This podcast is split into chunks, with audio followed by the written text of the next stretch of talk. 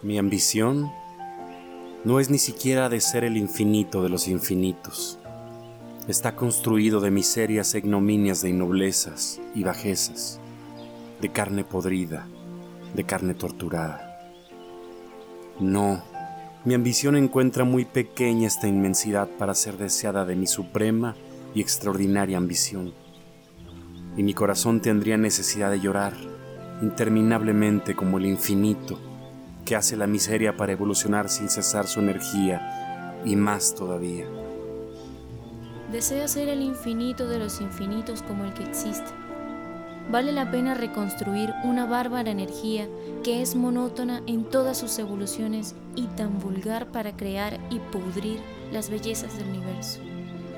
No, mi ambición es superior a toda debilidad y como debilidad son los átomos que forman el infinito de los infinitos.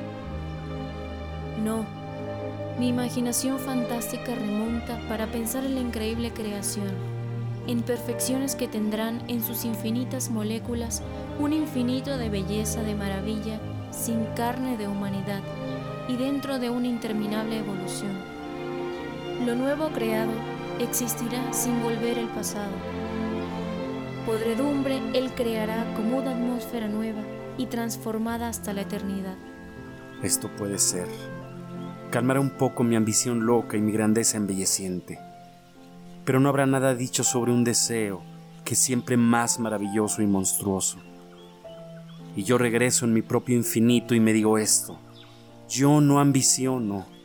Mismo ya el infinito está hecho de miseria y mi corazón lloraría hasta secarse. La invención que la impaciencia de mi satisfacción me exige es larga a buscar, pero no imposible y científicamente, positivamente, yo quiero una transformación material. Pero mi sensibilidad ha bebido, ha chupado los dolores que forman el infinito, y yo he hablado al universo no desesperado, pero aplastado bajo una apariencia de resignación que es la impotencia. Yo he hablado de vengarlo, y temiendo la comprensión de una totalidad de dolor, yo comprendo de lo que el dolor engancha y la cualidad del infinito comienza a ser una luz para descubrir el porqué de este nosotros que me intriga. Por esta vez yo creo que la energía desconocida que mueve todo se ha equivocado creándome, porque todo parece estar dormido en la sumisión.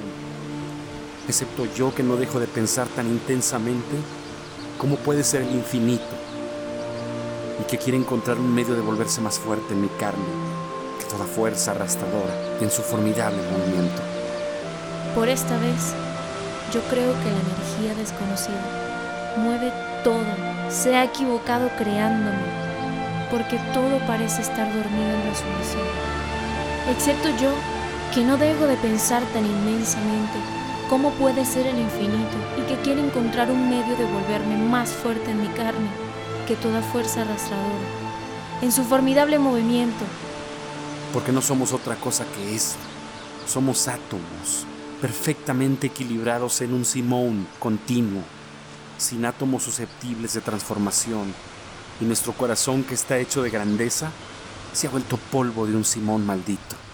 Inventar el infinito en cada átomo y la perfección en sus infinitos de felicidad renovados, de cosa continuamente creada, y la humanidad sería una divinidad jamás cansada en una eternidad.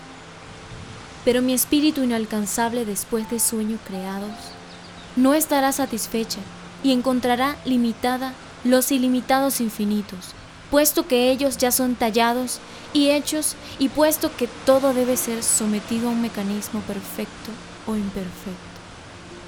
Y mi ambición será convertida en una máquina moviente, consciente o inconsciente, que no es mi ambición, pero más bien una desilusión y mi inteligencia hace cálculos todos los días. Son algoritmos de reflexión